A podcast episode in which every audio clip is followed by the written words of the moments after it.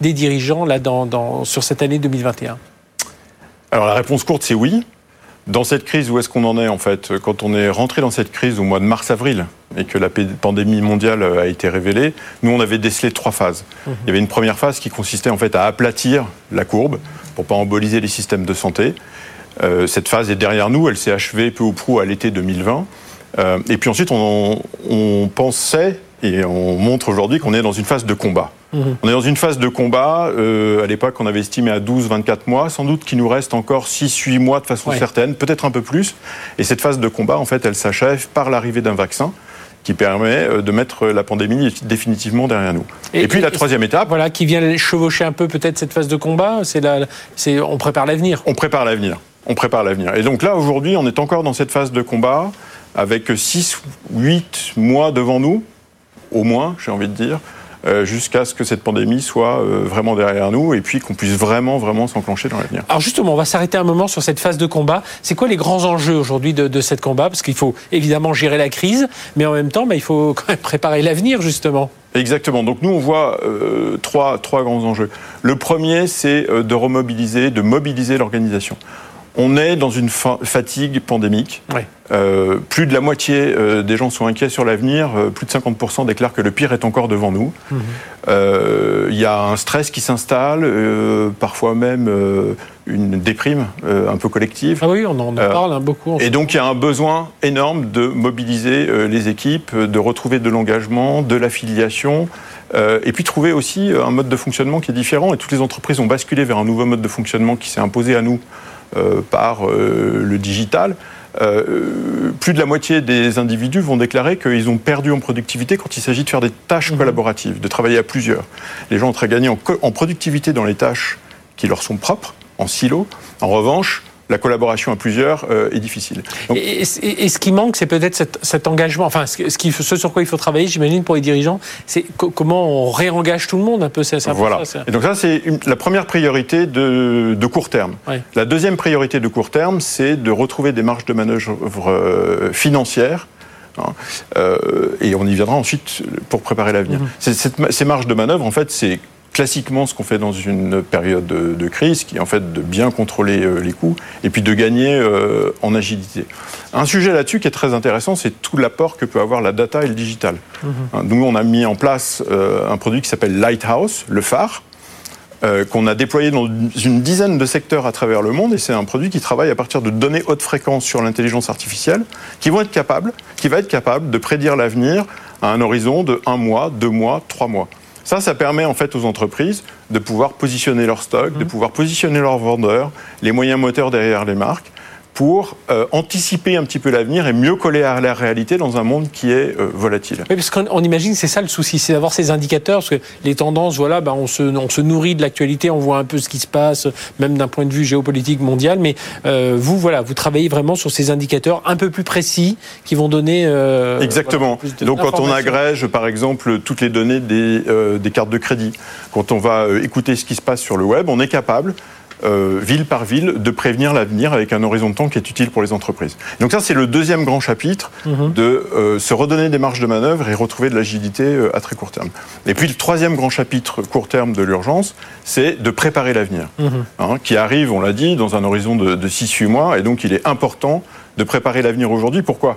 Parce que c'est dans les périodes de crise qu'on arrive, qu'on fait évoluer ces avantages concurrentiels et qu'on peut arriver à gagner des parts de marché. Et donc ça, ça s'anticipe. Et donc ça, c'est un, chapitre très important maintenant. Alors justement, comment il se dessine euh, Parce que c'est en préparant l'avenir qu'on dessine un peu le, la période. Alors je ne sais pas s'il faut parler post-crise ou avec crise. Enfin, euh, on va voir comment on va vivre aussi ces, ces, prochains mois. Mais voilà, comment ça se dessine une fois que oui, il y aura ce vaccin, qu'on commencera à revenir à un mode un peu plus normal? Alors, D'abord, tout ce que je vais dire maintenant, en fait, euh, doit être spécifié, par secteur. Il est mhm. évident que entre des secteurs très impactés par la crise, le, tourisme et l'aérien d'un côté, mhm. ou des secteurs qui ont été plus favorisés, on va dire, par la crise, comme tous les secteurs technologiques ou, la santé, évidemment, les agendas sont à préciser par secteur et puis, voire même par entreprise. Si on doit éclairer l'avenir, euh, c'est difficile de le dessiner, mais si on doit l'éclairer, on voit un peu trois lentilles pour l'éclairer. Le premier, c'est l'évolution de la demande. Mhm. Hein, je vais prendre trois exemples qui sont très éclairants. Le premier, c'est la demande sur les services. Aujourd'hui, il y a un tiers des clients bancaires qui consultent leur app de façon quasiment quotidienne. Il y a un tiers des clients bancaires qui pensent qu'à l'avenir, ils n'ont plus besoin d'aller dans une agence. Ça, c'est très différent de ce qu'on avait il y a, un mmh. an. Si je prends un deuxième exemple, il y a 60% des gens en âge de consommer, c'est au niveau mondial, qui ont acheté sur le e-commerce, via e-commerce, pendant la période de, pandémie. Mmh. Et pour la moitié de ces achats, ce sont des achats nouveaux. Soit parce que c'était des gens qui n'avaient pas l'habitude de consommer en e-commerce, soit parce qu'ils ont acheté dans des catégories où vous n'avez pas l'habitude d'acheter. Mmh. Et on a vu d'ailleurs dans cette période-là le gap générationnel entre les plus anciens qui n'utilisaient pas e-commerce et les plus jeunes qui en étaient des fervents utilisateurs se réduire considérablement. Et donc on s'est fait catapulter dans un monde euh, en l'espace de 6-8 mois qu'on aurait sans doute mis 5 ans à, atteindre. Et puis, puis, en plus, on, va, on sait que voilà, ceux qui vont sur Internet ne reviendront pas en arrière. S'installera sans doute un mode hybride, euh, euh, voilà, peut-être pour certains, mais sinon, voilà, on est plutôt parti vers. Autre exemple intéressant, quand on décrit l'avenir et qu'on pense à l'évolution de, de, la demande, euh, pré-pandémie, les réservations sur Airbnb, c'est la moitié des réservations de Marriott.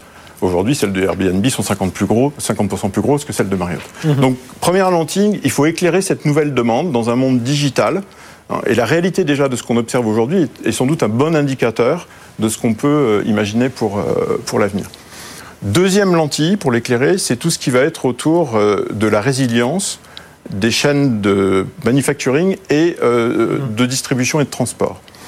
Je pense que un des grands révélateurs de la crise, ça a été de constater qu'en fait, on avait morcelé les chaînes de valeur et que du coup, on était très dépendant de ce qui pouvait se passer à d'autres coins du monde qui, étaient capables de bloquer des usines. On, le voit sur les, microconducteurs, les, les, Alors exactement, c'est ce qu'on observe en ce moment qui bloque mm. euh, un certain nombre de chaînes industrielles. D'auto. D'auto. oui, voilà, c'est absolument. Chose auquel on n'a pas forcément pensé. Absolument. Et donc repenser euh, les chaînes de production euh, et les supply chains à l'aune de cette résilience hein, va être quelque chose d'important. Alors là, euh, bien sûr, si elles sont comme ça, elles ont été incroyablement optimisées, ces, mhm. ces, chaînes. Donc il va y avoir une forme de dégradation, notamment, il pourrait y avoir une forme de dégradation, notamment parce qu'on devra dupliquer des actifs de production, mais aussi pour des questions de, de coûts. Et là, la data et l'intelligence artificielle et le digital sont aussi des moyens de gagner en agilité et de réduire les, les, les, les coûts pour rendre nos bassins de production compétitif, ou en tout cas euh, aussi pratiquement aussi compétitif que d'autres bassins de production qui étaient moins, euh, moins coûteux. Une troisième lentille autour de, des organisations, enfin voilà, de la, façon Exactement. dont on va travailler Exactement. Donc ça, c'est la troisième lentille qui est, qui est, sans doute la plus importante et la plus complexe, qui est en fait euh, les modes, les modes d'organisation. Et là, le maître mot qu'on voit se dessiner, c'est l'agile à l'échelle. Mhm.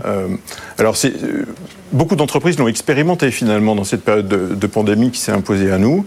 Euh, et les deux tiers déclarent que euh, c'est la voie qu'on veut explorer. Et dans les discussions avec les dirigeants, on voit bien qu'aujourd'hui, c'est très haut dans l'agenda. Alors ça a plusieurs conséquences. Euh, ça a une conséquence sur le rôle du leader, mm-hmm. qui passe d'un rôle de commande et de contrôle à un rôle plus de construction de compétences et de définition de, de cadres stratégiques. Ça a un rôle sur les compétences elles-mêmes, où il va falloir accompagner les organisations, les individus en mhm. montée en compétences sur ce nouveau mode de fonctionnement et puis sur les transformations qui vont nous préoccuper. Et puis, ça a un rôle sur les écosystèmes. C'est-à-dire que euh, de plus en plus, les entreprises travaillent en mode ouvert avec des partenaires qui vont apporter leurs compétences technologiques, leurs compétences. Finalement, ça a un peu accéléré ce qui existait déjà, qu'on commençait à voir, l'open innovation, enfin, tout, ce, dont vous nous parlez. Voilà, ça s'est considéré.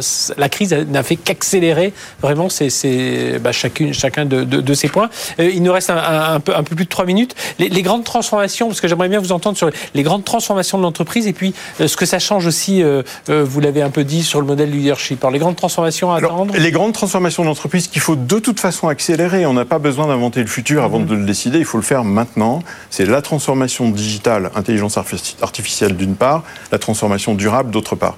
C'est intéressant le graphe qu'on a sous les yeux maintenant. Nous, ce qu'on a pu observer, c'est que les entreprises qui ont accéléré sur la transformation digitale avant Covid mhm. et qui commençaient déjà à en tirer les fruits, en fait, ont moins souffert pendant la période de Covid et sont repartis beaucoup plus rapidement. et là, vous avez vraiment des chiffres qui le montrent, hein, pour ceux qui nous regardent en, télé, on a vraiment, en radio, voilà. On a des chiffres qui le montrent et on observe une vraie différence entre les champions de l'intelligence artificielle et du digital et ceux qui sont plus à la traîne.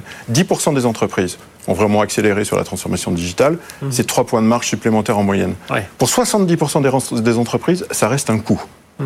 Hein. et là, il y a deux choses pour s'en sortir. Il faut se focaliser ses efforts, d'une part, hein, et il faut passer à l'échelle. Sur peu de choses, l'emmener vraiment dans toute l'entreprise pour en tirer les fruits. Donc il faut hein. oser un peu plus dans ce domaine. Transition écologique, ça aussi c'est une étape importante? Alors transition durable, c'est une étape très importante. Il y a une attente euh, très forte des employés, euh, des consommateurs. Il y a une pression euh, des régulateurs, des investisseurs qui commence à augmenter. Hein. Et donc là, il s'agit de, s'y embarquer. Je sais qu'on a peut-être un point intéressant. On a réalisé pour le World Economic Forum à Davos euh, une étude assez intéressante qui dit qu'il y a huit chaînes de valeur dans le monde qui concentrent 50% des émissions carbone. Si on, si on applique à ces huit chaînes de valeur toutes les solutions technologiques qu'on peut avoir en termes de réduction d'émissions ou en termes de captation, on arrive à les décarboner. Mhm. Impact économique entre 1 et 4% pour le consommateur à la fin. C'est 1 dollar pour un jean. Donc on a l'équation économique, on a les solutions technologiques.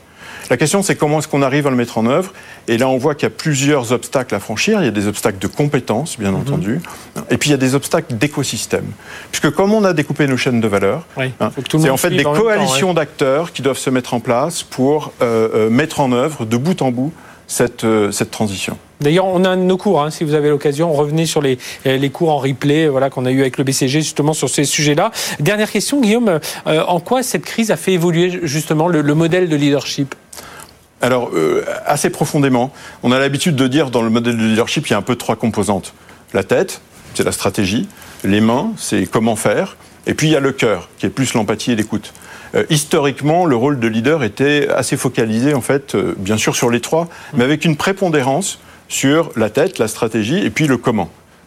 Et ce qu'on voit aujourd'hui, en fait, on vient de réaliser un sondage auprès de 4000 employés en Europe, et on voit qu'il y a une attente disproportionnée, extrêmement forte sur le cœur l'écoute, l'empathie, la proximité, qui sont des valeurs très fortes. Hein. Alors ça ne veut pas dire qu'il faut plus faire de la stratégie, ça ne veut pas dire qu'il ne faut pas déterminer le comment. Ça vient s'ajouter en fait.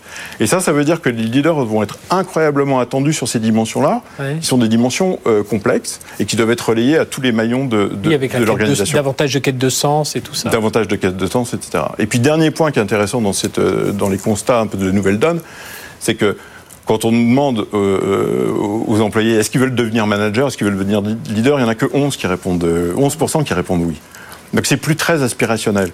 Pourquoi?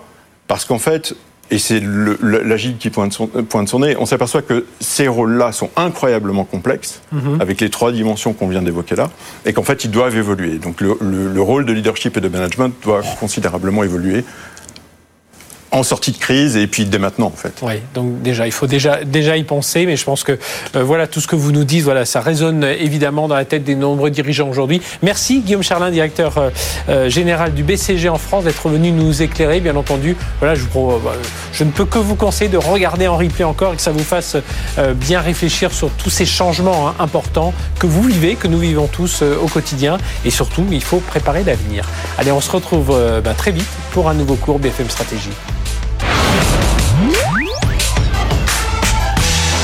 BFM Stratégie sur BFM Business. Retrouvez BFM Business à la radio dans les grandes villes de France.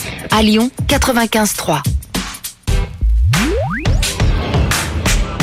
BFM Stratégie avec Frédéric Simotel sur BFM Business.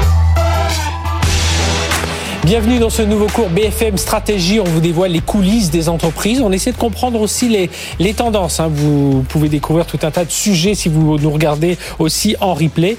Euh, et tout cela avec notre partenaire du BCG, Boston Consulting Group. Et on reçoit Norbert Fort. Bonjour. Bonjour Norbert, merci d'être avec nous, directeur général de BCG Platignon euh, à Paris. Alors BCG Platignon, c'est l'entité de, autour du digital, de l'innovation, Exactement, autour de la technologie euh, au sein de BCG. Alors vous, vous êtes au contact des, des DSI hein, au quotidien. Alors euh, bah, ma première question, c'est alors comment vous les ressentez aujourd'hui ces, ces DSI quand, quand vous discutez avec eux?